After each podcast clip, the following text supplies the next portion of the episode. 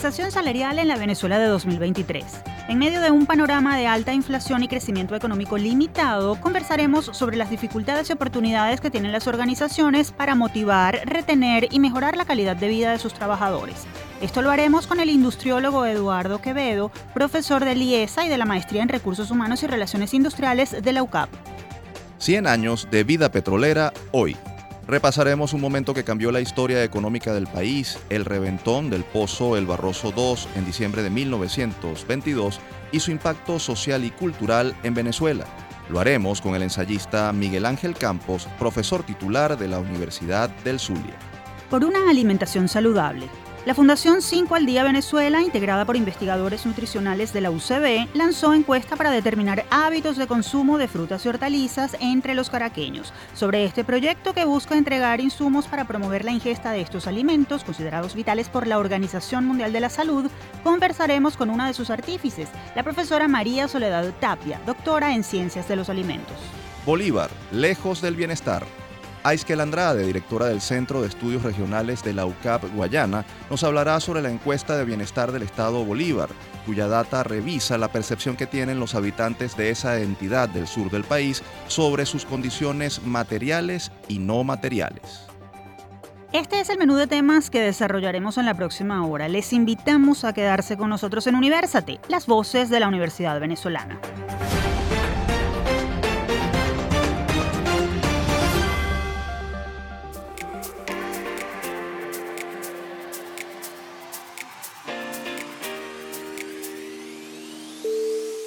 Les saludamos Efraín Castillo y Tamara Sluznis. Y les damos la bienvenida a Universate, espacio producido por la Dirección General de Comunicación, Mercadeo y Promoción de la Universidad Católica Andrés Bello UCAP y Unión Radio Cultural. Este programa es posible gracias al equipo conformado por Isabela Iturriza, Inmaculada Sebastiano, Carlos Javier Virgües, Juan Juárez, Fernando Camacho y Giancarlos Caraballo. La producción está a cargo de Daniel de Alba Suárez. Estimados oyentes, agradecemos nuevamente su sintonía. Como cada semana desde hace casi cuatro años estamos listos para mostrar lo que se hace en la Universidad Venezolana y lo que tienen que decir sus expertos sobre temas de actualidad nacional e internacional. Vamos a comenzar nuestra edición con un asunto que constituye un dolor de cabeza, pero también un terreno de oportunidades para empleadores y trabajadores en la Venezuela de hoy, la compensación salarial. Lupa Universate. En un país con alta inflación y crecimiento económico limitado, atraer, retener y motivar a los trabajadores a través de salarios competitivos y otros mecanismos es una tarea compleja para muchas organizaciones, por no decir que para todas. Vamos a conversar sobre las dificultades de la empresa en esta materia, pero también sobre las acciones posibles que pueden emprender para garantizar el bienestar de sus colaboradores y mantener su productividad. Para ello, contactamos de inmediato a Eduardo Quevedo. Él es licenciado en Relaciones Industriales por la UCAP, especialista en diseño y administración de políticas y programas de compensación y beneficios, además de profesor del Instituto de Estudios Superiores de Administración IESA y de la maestría en Gerencia de Recursos Humanos y Relaciones Industriales de la UCAP. Profesor, bienvenido a Universate. Buenos días, muchachos. ¿Cómo están? ¿Cómo les va? Mm, profesor, ¿qué tan complicado es para las empresas recompensar adecuadamente a sus empleados en un país como Venezuela, con sus cifras ya conocidas de inflación y crecimiento económico? Efectivamente, eh, recompensar en Venezuela es todo un reto. Yo creo que más, más allá de complicado es un reto, porque bueno, nos enfrentamos a un ambiente volátil, en donde las cifras económicas, eh, todas las conocemos, como acabas de comentar. Eh, estamos en un país de inflación alta, de devaluación también constante, eh, una economía que, bueno, que si bien ha ido nivelándose o han ido algunas cosas cambiando, bueno, es una economía que todavía no está en pleno crecimiento y desarrollo, ¿no? Entonces las compañías se encuentran ante el dilema de que tienen recursos escasos y hay que entender de que, bueno, de que todo toda la inversión o todo lo, todo lo que las, las empresas eh, otorgan al capital humano es parte de los costos operativos, ¿no? Y tienen que manejarlo con mucha conciencia eh, y es, es retador, es, algo retador y tienen que estar en constante revisión de sus premisas económicas, de sus premisas financieras y de sus iniciativas para poder optimizar la inversión en talento. Profesor, ¿qué datos maneja sobre la realidad de la compensación salarial en Venezuela en este momento? ¿En qué niveles se encuentran los salarios del país en el sector público y privado? ¿Ha mejorado en los últimos meses o años? ¿Es competitivo este, este esfuerzo? Mira, hablar de niveles eh, promedios estándar en Venezuela es un poco complejo, ¿no? Eh, yo vengo trabajando con este tema salarial desde hace más de 20 años. Y hace 20 años tú podías decir con certeza, mira, un gerente de recursos humanos o un gerente financiero o, un gerente, en términos generales, gana aproximadamente tanto. Un analista gana aproximadamente tanto. Un coordinador gana aproximadamente tanto. O sea, había una certeza. Tú puedes establecer con más certeza cuál era la compensación eh, estándar, por decirlo de alguna manera, o la compensación promedio en, en el país. ¿no? Hoy día es un poco difícil aventurarse a, dar una cifra promedio estándar a nivel de, los salarios generales de las compañías, porque cada compañía está haciendo lo que puede, o cada compañía está rindiendo el dinero que puede utilizar para la, para la inversión en talento de una manera específica, ¿no? Y eh, Venezuela, dado que es un país altamente inflacionario, en donde el dólar también últimamente, en los últimos años, está siendo una, una moneda de referencia tanto para lo, que uno compra como, como persona individual, así como para la asignación de la compensación. Eh, cada compañía está haciendo lo, lo que considera conveniente. Eh, tú puedes conseguirte cosas que uno como técnico de salario puede, puede considerar locas, ¿no? Eh, puedes conseguir que a lo mejor una compañía para una posición X le paga el equivalente a X cantidad de dólares no quiero dar cifras ahorita, eh, o, y después otra compañía con un tamaño mayor o incluso menor está pagando dos, tres veces más que eso. O sea, hoy día el, entorno venezolano ha hecho que la técnica que está detrás de la asignación de los salarios en Venezuela eh, se, se haya dejado un poco de lado y las compañías están pagando o lo que pueden o lo que quieren algunas compañías. ¿no? Profesor, en el país es común escuchar a muchas personas, a muchos trabajadores quejarse de que no obtienen el trabajo adecuado a su nivel de formación o que trabajar les resulta más caro que no hacerlo porque, por ejemplo, gastan más de lo que ganan en transporte en trasladarse a la oficina. También muchos jóvenes renuncian porque ganan más por su cuenta que siendo empleados de una organización. ¿Cómo afecta eso a la productividad de las empresas? ¿Hay datos sobre el nivel de rotación en organizaciones o de las vacantes disponibles en muchas empresas debido a la ausencia de gente para ocuparlas? Mira, sí afecta, evidentemente afecta a la productividad porque, bueno, cuando tú tienes un trabajador que no se siente bien con lo que gana o no se siente bien con los planes de formación de la empresa o no se siente bien con el clima o cualquier otra, otra variable, evidentemente ese trabajador no va a estar en capacidad de entregar al 100% todo lo que puede. Eh, o un trabajador, porque un trabajador que tenga una licenciatura, dos maestrías, eh, tenga 15 años de experiencia y el salario que gana no le da para cubrir sus necesidades básicas. Entonces, evidentemente eso afecta, afecta la productividad porque afecta el ánimo, el estado de ánimo y afecta la, la psiquis de, de cualquier trabajador. Mira, Venezuela en los últimos cuatro o cinco años ha pasado por una rotación muy grande.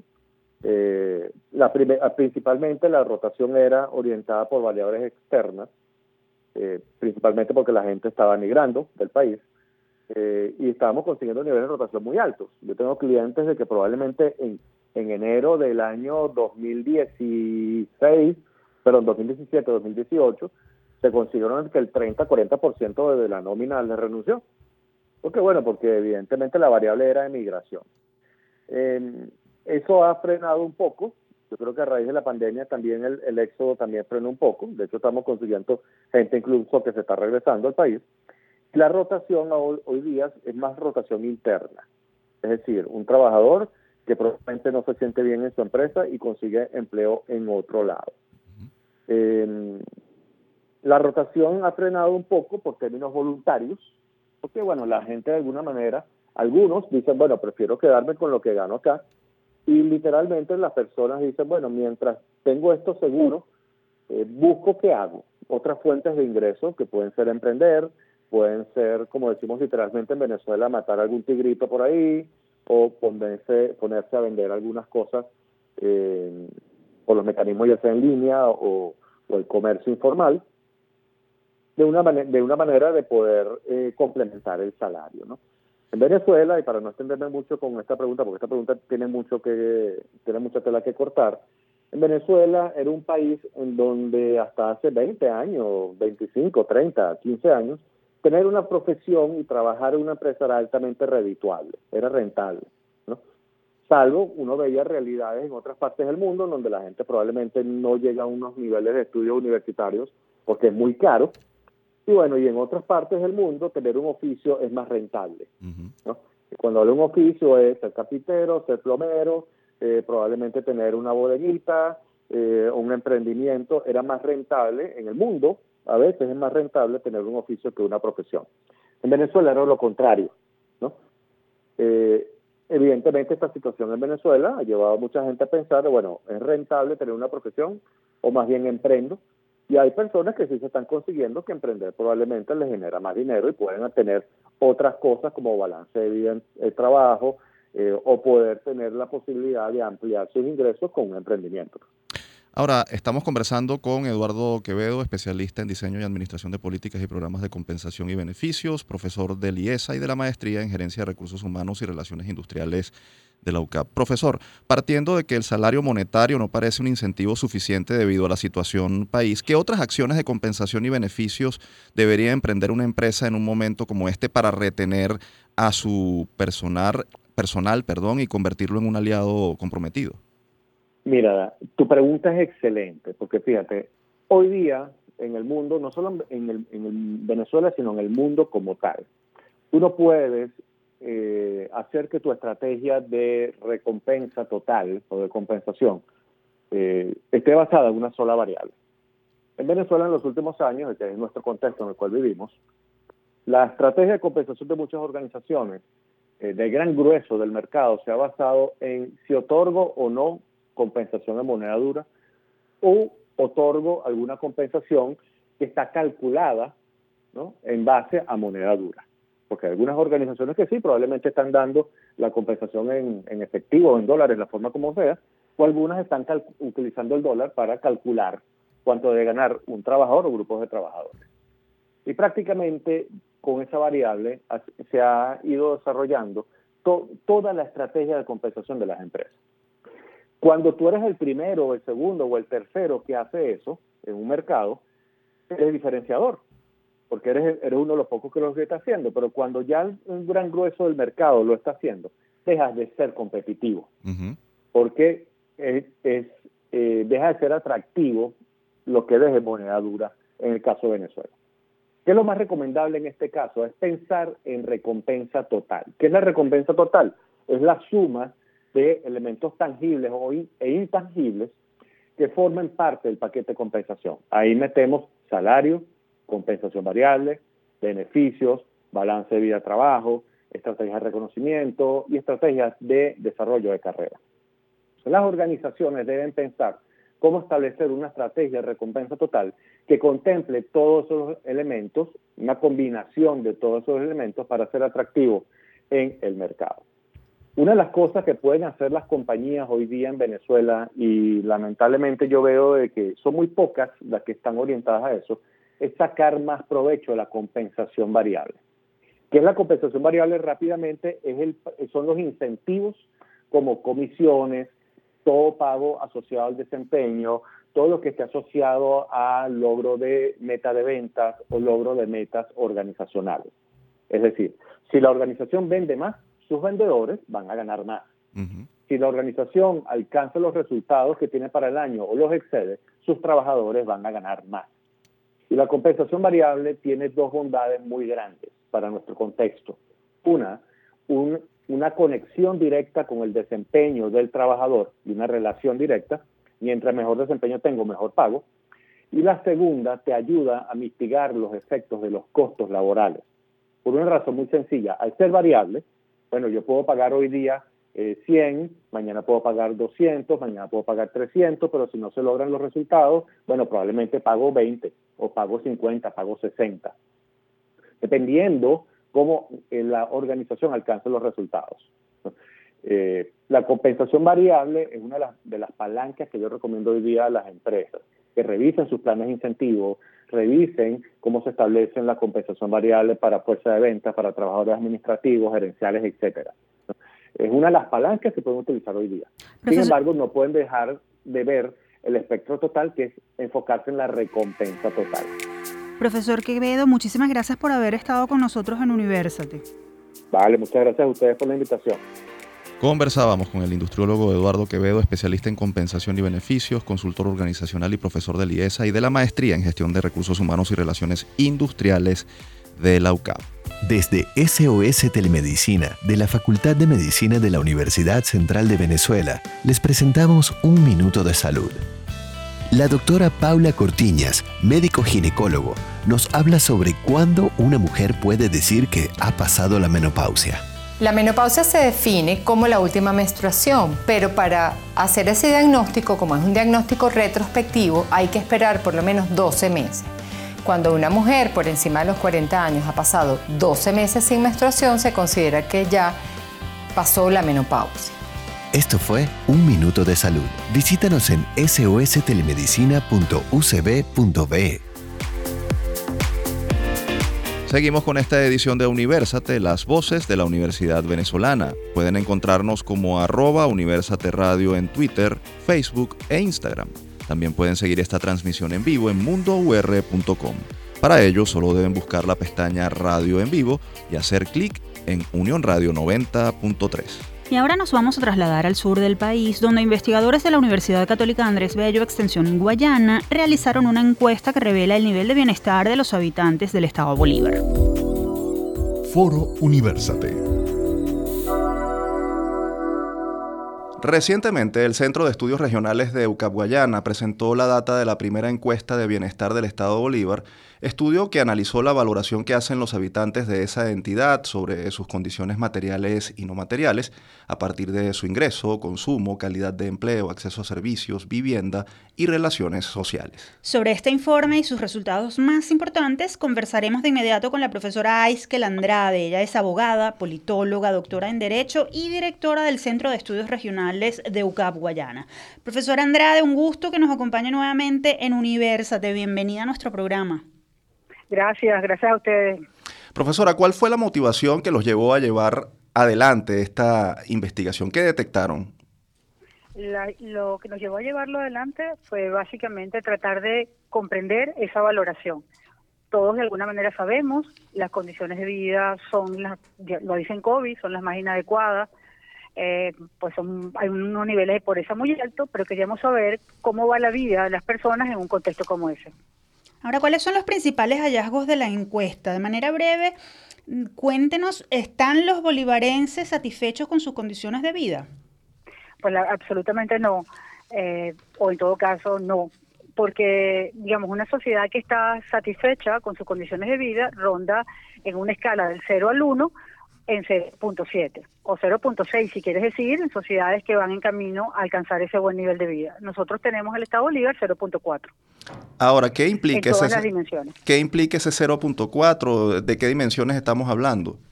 En toda eso implica que en, todas las dimensiones que mencionabas al principio, es decir, condiciones de vida, empleo, servicios, vivienda, relaciones sociales, y eso implica que lo que hicimos fue, en esa escala del 0 al 1, tratar de identificar cada una de esas dimensiones y después establecimos el promedio de cada una de esas dimensiones. Y también puedes encontrar que en algunas dimensiones, como en el caso de ingreso y consumo, es de 0,2.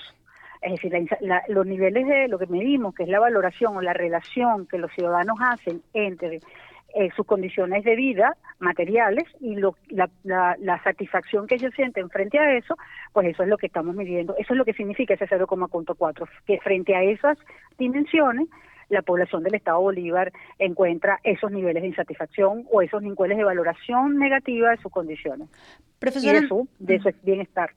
Profesor Andrade, la encuesta encontró que en algunos aspectos los habitantes del Estado están en proceso de adaptación a la situación.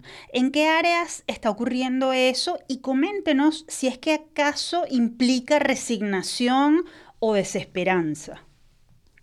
Eh, esto está bastante, muy, buena la pregunta, Tamara, porque ciertamente a veces se confunde que la adaptación tiene que ver con, eh, digamos, procesos de resiliencia, de transformación y de cambio lo que nosotros encontramos es que la adaptación, eh, en básicamente lo que significa, está más cerca de la resignación, está más cerca de que me siento insatisfecho, pero no tengo mecanismos mediante los cuales, organizativos ni sociales, mediante los cuales yo pueda enfrentar una transformación y un cambio.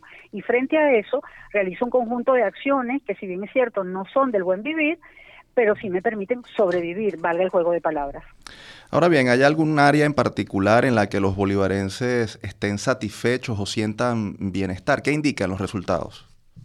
Eh, eso también es una pregunta interesante porque en el único, en el único dimensión donde los, los, bolivarenses se sienten eh, satisfechos o, o, la valoración es positiva, digamos, es en el caso de las relaciones sociales eh, y que es un indicador importante que no podríamos dejar de considerar porque es como si yo no tengo las condiciones en materia de políticas públicas que me permitan tener bienestar, entonces ¿cómo hago con mi vida? Y encontramos que en las relaciones sociales encuentran los ciudadanos ese tejido mediante el cual se sienten absolutamente capaces de poder abordar de mejor manera esas condiciones. Y es ahí donde no influyen las políticas públicas ni las condiciones del buen vivir, es donde encontramos mayores los mejores niveles de satisfacción de la población del Estado, que creemos que no deben ser diferentes a los del Estado, a los del país que nos gustaría medir en algún momento.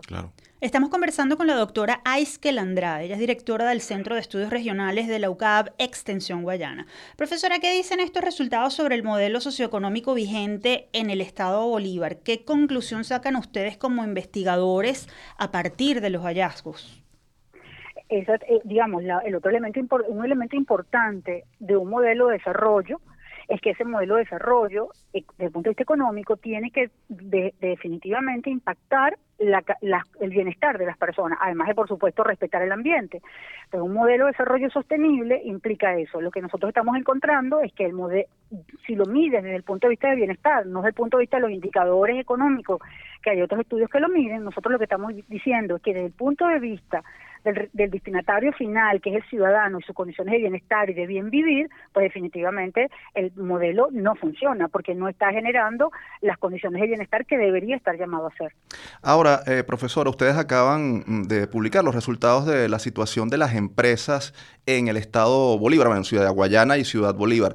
De alguna manera, la situación en la que se encuentran las empresas está incidiendo sobre esta percepción de bienestar, podría decirse de alguna manera. No sé si han hecho algún cruce. Yo lo que digo es que la, la situación de las empresas, porque recuerda que cuando medimos el, el desarrollo, cuando vemos el desarrollo sostenible, vemos los, el comportamiento económico y, y, el impacto que ese comportamiento económico tiene que tener en el buen vivir de las personas. Y lo que estamos mirando en, ese, en esa encuesta, de, en esa primera encuesta también piloto, que acabamos de presentar es que efectivamente hay una estrecha relación entre el diseño de políticas económicas, el diseño de políticas públicas y la ejecución que, está, que se hace desde el gobierno, que efectivamente están afectando negativamente tanto el bienestar de las personas como las condiciones de las empresas privadas para poder desarrollar su capacidad de consumo y su capacidad de generación de riqueza.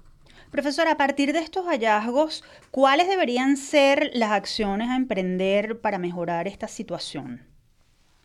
Varias, ¿no? Por, por un lado, en materia de, de, de, quienes son los hacedores de políticas públicas, tanto a nivel nacional como a nivel local, pues es, un asunto de poder mirar qué es lo que las personas están valorando, porque hoy por hoy en el mundo la valoración que los ciudadanos hacen de sus condiciones de vida tiene que contribuir a la definición de buenas políticas públicas. Eso por un lado. Después las organizaciones, la academia, porque hay unos datos en materia educativa que, que pues que podían revisar ustedes en la página del Observatorio de la Región Guayana, donde están alojados los resultados, que dan cuenta también de acciones que deberíamos tratar de pensar desde el sector privado o acciones desde el, sector privado, de, las organizaciones sociales, para tratar de impulsar los procesos de cambio y de transformación que nos permitan salir de la adaptación en la que la ciudadanía se encuentra. Precisamente y finalmente, muy brevemente, profesora, ¿dónde consultar los resultados de esta encuesta? Está en la página del observatorio, observatorio de la región guayana, eh, está disponible los resultados de esta encuesta. Profesora, muchísimas gracias por su intervención, por sus reflexiones sobre este tema. Apreciamos que nos haya acompañado hoy en University. Gracias, Tamara, gracias a todos. Teníamos en línea a Aiskel Andrade, doctora en Derecho y directora del Centro de Estudios Regionales de la UCAP Guayana. Para conocer los detalles completos de la primera encuesta de bienestar del Estado Bolívar, pueden visitar la página del Observatorio de la Región Guayana, es observatorioguayana.ucap.edu.be. Y ahora nos vamos a la pausa, pero quédense con nosotros porque en el siguiente bloque tenemos más información de interés. Esto es Universate, las voces de la Universidad Venezolana.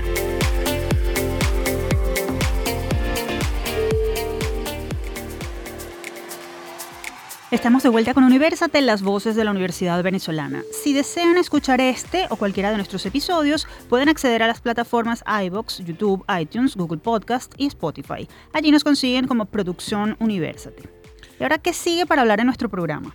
Pues ahora tocaremos un asunto de vital importancia para los seres humanos, el consumo de frutas y hortalizas.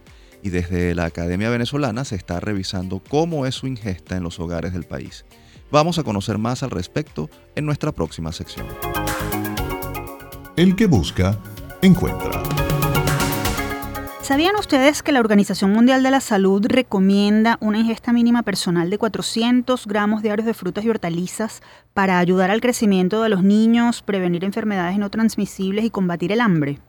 Recientemente, la Fundación 5 al Día Venezuela, integrada por investigadores de la UCB, lanzó una encuesta para conocer los patrones de consumo, así como los aspectos de accesibilidad a estos alimentos, específicamente entre la población de Caracas. El objetivo, obtener insumos que sirvan para apoyar políticas públicas que promuevan una dieta más saludable y sostenible entre los venezolanos. Una de las artífices de este trabajo es la doctora en Ciencias de los Alimentos, María Soledad Tapia, a quien recibimos hoy en el programa. Ella es profesora titular jubilada de la Universidad Central de Venezuela, miembro correspondiente de la Academia de Ciencias Físicas, Matemáticas y Naturales y fundadora de la ONG 5 al Día Venezuela. Bienvenida a Universate, profesora. Es un gusto tenerla con nosotros. Muchísimas gracias. El gusto es mío. Profesora, comentábamos que la OMS recomienda consumir 400 gramos de frutas y hortalizas diariamente. ¿Cómo está el consumo de frutas y vegetales en Venezuela? Pareciera que si ya es difícil ingerir grupos básicos como proteínas y carbohidratos, el resto ha sido relegado. ¿Qué radiografía podemos hacer en ese sentido? Sí, Efraín, este, realmente estamos con un consumo muy bajo. Eh, y esto no eh, ocurre por lo general en muchas partes del mundo, ¿no? Em, porque eh, las frutas y hortalizas lamentablemente son muy costosas. Y nosotros en Venezuela precisamente no tenemos datos recientes acerca del consumo de, o sea, eh, sobre el patrón alimentario del venezolano, que qué come el venezolano en encuestas nacionales realizadas por el Estado. Entonces tenemos son datos del año 2015, cuando eh, se hizo una encuesta importante y yo creo que llegábamos entre frutas y hortalizas a 160, 170 gramos diarios. Luego, en 2015 también se hizo otro estudio, el estudio venezolano de nutrición y salud, y eh, con respecto a las frutas y hortalizas también muy, muy poca, nunca llegar ni siquiera a la mitad de la ingesta recomendada. Y además se encontraron cosas muy tristes, por ejemplo, que los jóvenes no consumen frutas y hortalizas, que hay personas que solamente consumen eh, hortalizas en forma de aliño, por ejemplo, y este, dada la gran variedad de, de frutas y hortalizas que hay, se consumen muy pocas. Entonces, por eso es muy importante eh, saber cómo estamos consumiendo los venezolanos, eh, porque, te repito, son muy pocos los estudios que permiten identificar el patrón de consumo de alimentos eh, nacional. Profesora, ¿cuáles son las características de la encuesta Patrones de Consumo de Frutas y Hortalizas que ustedes han lanzado a campo? ¿Sobre qué elementos van a indagar y qué uso esperan darle a los resultados? Sí, bueno, es una encuesta realmente sencilla, sin embargo no es tan, no es tan corta, pero eh, la idea es ah, preguntar a, las cabezas de hogar, ¿no? Eh, ¿Cómo están eh, consumiendo? Si compran frutas y hortalizas de manera semanal, de manera mensual, qué, cuáles son las barreras para el consumo, probablemente va a salir ahí que el precio, eh, si conocen acerca de las bondades del consumo de frutas y hortalizas, qué hacen con los restos, que si pierden muchas frutas y hortalizas ahí para incorporar algunos aspectos de sustentabilidad. Eh, también los colores, qué, colores, y se les va preguntando por color de fruta y hortaliza, por ejemplo las rojas, las moradas, las amarillas, las blancas, las verdes, de manera que vayan diciendo qué de, los grupos de colores que no esto es algo que no es banal, es sumamente importante porque cada color provee una serie de beneficios eh, y suministra una serie de nutrientes y de compuestos no nutrientes que son importantísimos para la salud. Porque además tenemos que educar eh, con respecto a la importancia del consumo de frutas y hortalizas. ¿Qué sucede? Que como se conoce muy poco acerca de sus beneficios, además de eso no tenemos una, culturalmente no tenemos el hábito de consumirlas. Son además muy caras, entonces es muy sencilla la ecuación son muy caras, no me gustan, no las como mucho y eh, no sé para qué son buenas. Entonces, ¿qué? Sencillamente las dejo fuera del plato. Y resulta que, claro, entendemos que son muy costosas, pero la única manera de tener seguridad alimentaria es con un consumo suficiente de alimentos inocuos, nutritivos, que satisfagan sus necesidades energéticas diarias para llevar una y preferencias alimentarias para llevar una vida activa y sana. Entonces, mientras las frutas y hortalizas y la, y la dieta no sea saludable, jamás vamos a tener seguridad alimentaria plena.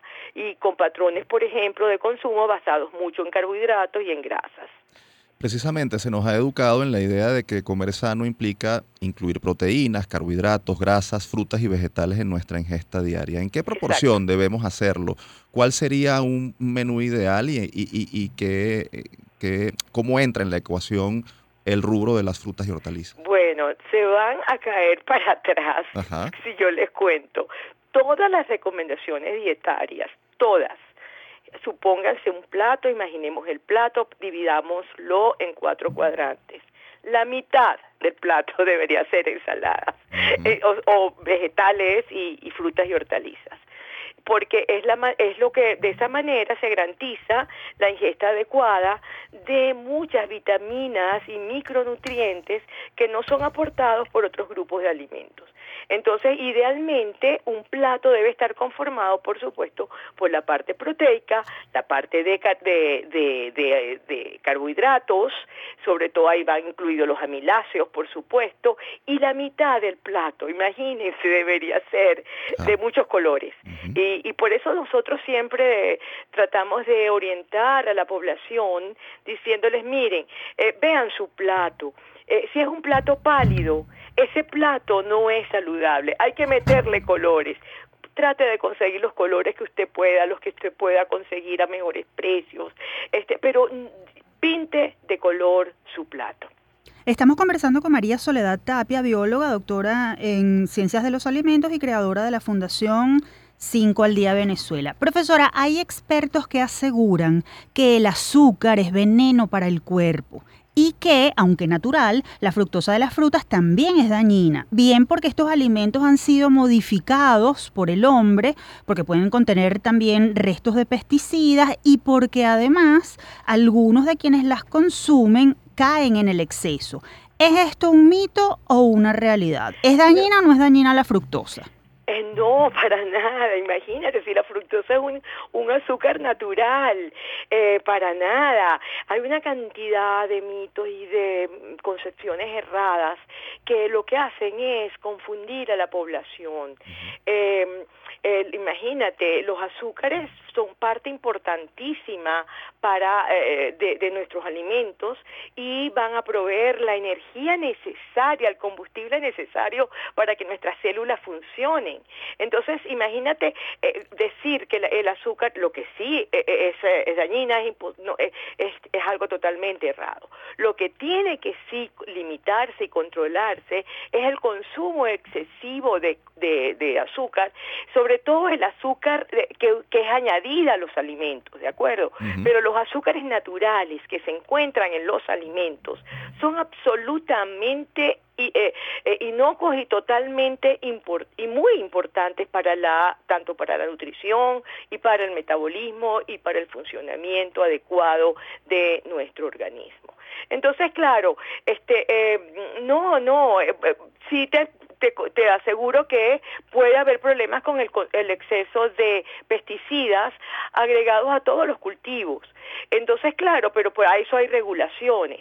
Ahora, mm, eh, el poner a, a, los azúcares naturales como componentes dañinos de la dieta es algo totalmente errado.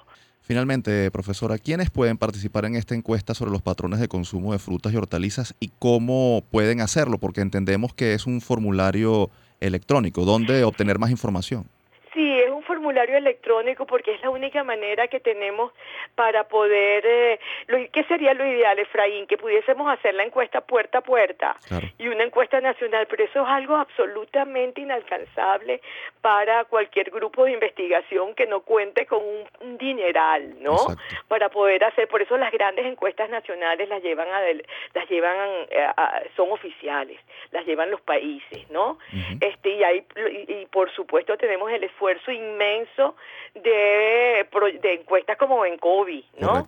Entonces, claro, tuvimos que limitarnos a un cuestionario eh, este, online utilizando una, un método estadístico, bueno, que tiene también algunas limitaciones, que es el bola de, nieve, de manera que tú lo vayas pasando, pasando, pasando. Y, eh, pero a pesar de que sea eh, electrónico, eh, aun cuando mucha gente puede tener un nivel socioeconómico muy, muy, muy pobre, este, por lo general alguien de la familia tiene un teléfono inteligente, parece mentira. Y bueno, este, vamos a ver qué conseguimos. Luego este, tendremos información importante, interesante, que nos permitirá también desarrollar campañas educativas y, por supuesto, eh, dar algunas indicaciones y recomendaciones a organismos que sí puedan adelantar eh, o que tengan, que sean hacedores de políticas públicas para que los venezolanos comamos un poco mejor. Profesora Tapia, muchas gracias por habernos brindado estos minutos de su tiempo. No, soy yo quien debe agradecer a ustedes el interés, de verdad. Un placer y siempre a la orden. Conversábamos vía telefónica con María Soledad Tapia, doctora en Ciencia de los Alimentos y profesora jubilada de la UCB. Para más información sobre el cuestionario Determinantes del consumo de frutas y hortalizas en Caracas, Venezuela, está disponible el sitio web 5aldia.org.ve 5 en número. Las redes sociales de la Fundación 5 al Día Venezuela son arroba Venezuela 5 al Día en Twitter e Instagram. Seguimos con esta edición de Universate Las Voces de la Universidad Venezolana. Para quienes deseen dar a conocer en este espacio alguna investigación, proyecto o personaje universitario destacado, ponemos a disposición nuestro correo electrónico produccionuniversate.gmail.com. Y en esta última parte hablaremos sobre un hecho histórico del que se cumplieron 100 años y que marcó el rumbo económico y social de Venezuela. Vamos a escuchar. Es historia. El 14 de diciembre del año 1922 estalló un pozo que se estaba taladrando en la hacienda Los Barrosos del campo La Rosa, ubicado en Cabimas, estado Zulia. La columna de 40 metros de petróleo llegó a verse desde Maracaibo, ciudad capital del estado, y se calcula que en cada uno de esos días salieron unos 100.000 barriles. El reventón de El Barroso, como fue llamado este suceso, cumplió 100 años recientemente. A partir de entonces, el nacimiento de la Venezuela petrolera fue un hecho, con su impacto en la economía y las dinámicas sociales del país, así como en la cultura y la idiosincrasia del venezolano. De esto nos hablará vía telefónica Miguel Ángel Campos, sociólogo egresado de la Universidad del Zulia, máster en literatura venezolana y profesor titular de la Escuela de Comunicación Social de la misma Casa de Estudios. Su actividad académica y de investigación se ha centrado en la cultura del petróleo. Bienvenido, profesor Campos. Un gusto recibirlo en Universate. Buenos días. Espero que todo esté en orden por allá y este es un tema muy interesante, ¿no? Recordar el hito de El Barroso, 100 años que pasó un poco por debajo de la mesa en el país, ¿no? Así es, precisamente, profesor, ¿por qué se dice que el reventón del Pozo del Barroso II, ocurrido el 14 de diciembre de 1922, cambió la historia venezolana para siempre? ¿Cómo se produjo y qué significó ese hecho? Bueno, es un antes y después, ¿no? Desde la economía y desde la cultura, ¿no? el Barroso instaló al país plenamente en la industria petrolera, ya no a escala técnica y económica, sino que es el punto de partida del relacionamiento con un modelo de vida que llega hasta hoy, ¿no? de tal manera que el, 14 de diciembre hay que equipararlo al 19 de abril, ¿no? De, 1810, ¿no? Es un hito de transformación de, de, un modelo, ¿no? Así como nace la República, con el Barroso se transforman las estructuras de relacionamiento, desde la demografía hasta la política, ¿no? Se remodela el, Estado incluso. Profesor, ¿qué eh, significó el reventón del Barroso II para la economía, pero también para la cultura y para las dinámicas sociales del país? Bueno, desde el punto de vista de la economía, el, Estado empieza a recibir una, fuente importante de recursos que va a invertir en la transformación del, país y en los servicios inmediatos y que ya en los 40 tiene un resultado concluyente, se erradican las, enfermedades endémicas y se crea una estructura de, servicio que representó la aparición de los partidos políticos, de las instituciones modernas, la renovación y remodelación del Estado, circulación de dinero y sobre todo un fenómeno de la, alteridad, del crecimiento urbano.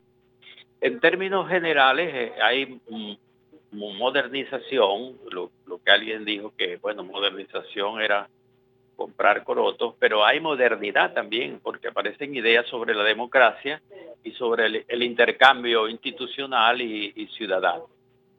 Ahora, a pesar de los innumerables beneficios que supuso el petróleo o que ha supuesto el petróleo a lo largo de estos 100 años, también ha habido consecuencias dañinas a lo largo de, este, de este siglo. El despilfarro y tal vez el descontrol en la llamada Venezuela Saudita, por ejemplo, y lo que comenzó o pareció comenzar a ser un notable crecimiento, se detuvo en un momento determinado. ¿Qué pasó? ¿Qué se hizo mal? Bueno, el balance de la aparición del petróleo en Venezuela no puede ser puesto en duda, ¿no? Es, un balance absolutamente positivo y esa idea del petróleo perverso es, eh, digamos, una imagen que debe ser eh, combatida, ¿no? Efectivamente, el, programa no ha estado a la altura de, la, de la riqueza, ¿no? Y, si hemos tenido eh, momentos un poco complicados, se debe a la, a la falta de prospectos, ¿no? Pero hay que combatir esa tesis del petróleo perverso, de que el petróleo destruyó la agricultura, que nos hizo eh, malos ciudadanos, que destruyó el ambiente, que la, la, ecología se vio perturbada. En fin, e, esa es una conseja que es inexacta, pero eh, resulta también muy deshonesta, ¿no? Porque desvían las verdaderas responsabilidades, ¿no? Las responsabilidades están en que los partidos políticos se corrompieron, no hicieron, no, terminaron de hacer su trabajo y el, Estado se hizo un Estado puramente rentista y eh, la clase media que aparece con el petróleo, que es el, el, digamos, el mayor bien que ha producido, digamos, el petróleo en Venezuela, eh, la, clase media se limitó a consumir y, no a responder por las responsabilidades que debía ejecutar en, el Estamos conversando con Miguel Ángel Campos, sociólogo, ensayista y profesor titular de la Escuela de Comunicación Social de la Universidad del Zulia, Luz. La industria petrolera venezolana, profesor, está en crisis y algunos expertos señalan que es imperativa una reinvención del negocio petrolero. ¿Es esto posible? En ese caso, ¿qué debería contemplarse para no incurrir en errores del pasado? Bueno, es que los errores del pasado son, si se quiere, si se quiere decir, reciente, ¿no? El desmantelamiento de la de la industria petrolera, ¿no?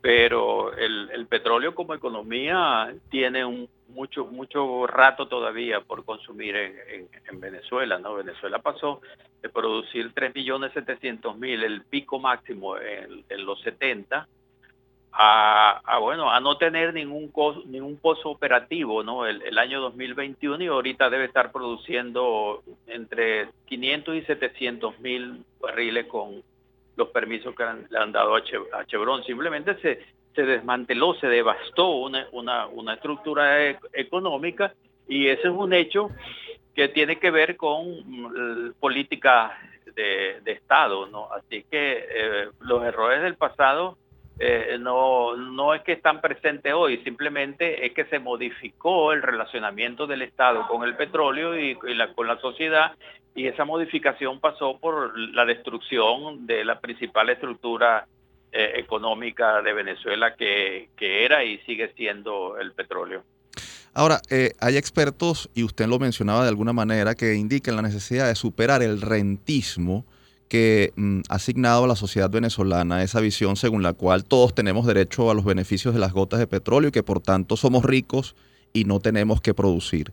¿Es posible superar esa visión? ¿Cómo hacerlo posible? Partiendo incluso de aquello que decía Juan Pablo Pérez Alfonso de que el petróleo es el excremento del diablo. Bueno, el rentismo ya lo definió muy bien Ursula Pietri, que era la sociedad viviendo del Estado en vez del Estado vivir de la, de la, de la sociedad, ¿no? el, ¿Cómo se supera el rentismo? Se supera desde la sociedad del conocimiento, ¿no?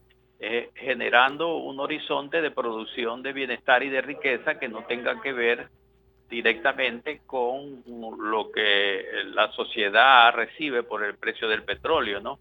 Y de, hecho el, el modelo funcionó se, transformó la educación universitaria, la educación profesionalizante, eh, el adiestramiento, como lo llama Orlando Albornoz, y, Venezuela pasa de, tener 2.000 estudiantes universitarios en el 58 a 200.000 en los, en los 80.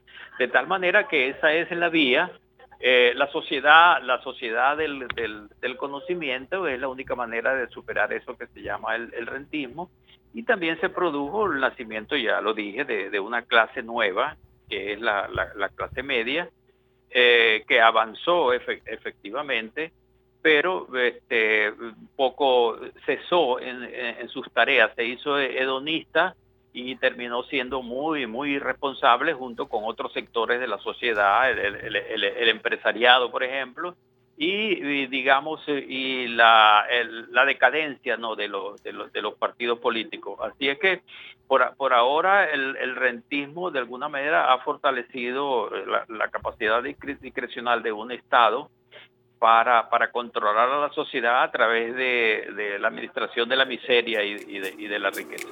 Profesor Campos, muchas gracias por habernos ilustrado sobre nuestra historia y sobre la evolución que como venezolanos hemos vivido en relación con el petróleo a lo largo de tantas décadas, más de 100 años. Un gusto tenerlo en Universo. Bueno, muchas gracias. Armando, muchas gracias a ustedes y, y estamos pendientes de estas tareas. Conversábamos con el profesor de la Universidad del Zulia, Miguel Ángel Campos, sociólogo y máster en literatura venezolana, además de experto en cultura petrolera. Ha llegado el final de este episodio, pero antes de despedirnos, compartimos con ustedes la acostumbrada frase de la semana. Existen aún para Venezuela opciones para no solo sobrevivir y prosperar económicamente, sino para mejorar la calidad de vida y el empoderamiento de todos y cada uno de sus ciudadanos. Esto exige, sin embargo, un arduo esfuerzo orientado, por una parte, a identificar oportunidades dentro del mercado petrolero que el país aún pueda aprovechar para recuperar su capacidad generadora de un volumen razonable de ingresos.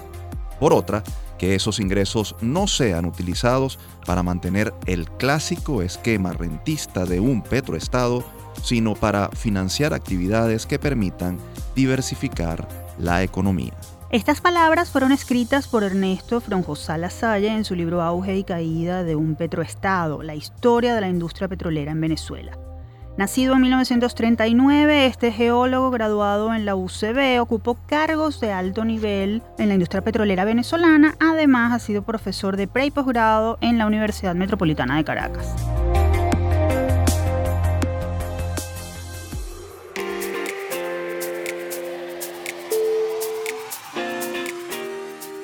Llegamos al final de nuestro programa de hoy. Les recordamos que Universate es una producción de la Dirección General de Comunicación, Mercadeo y Promoción de la Universidad Católica Andrés Bello UCAP y Unión Radio Cultural. Este programa fue posible gracias al equipo conformado por Isabela Iturriza, Inmaculada Sebastiano, Carlos Javier Virgües, Juan Juárez, Fernando Camacho y Giancarlos Caraballo. En la producción estuvo Daniel de Alba Suárez y en la conducción quien les habla, Efraín Castillo y Tamara Sluznis. Hasta la próxima.